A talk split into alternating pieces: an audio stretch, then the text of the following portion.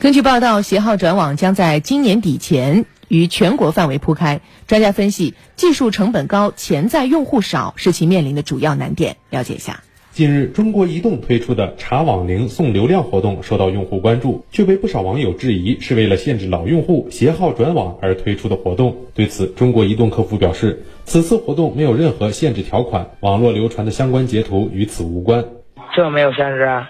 你发不发其实都可以先生，因为你这个平时流量随便使用了。截至二零一八年十二月底，携号转网累计一百六十七万人次，其中二零一八年新增六十三万人次，同比增长百分之六十二。携号转网试点如今已走到第九个年头，目前已经在天津、海南、江西、湖北等地落地实施。二零一九年政府工作报告提出，今年在全国实行携号转网，规范套餐设置。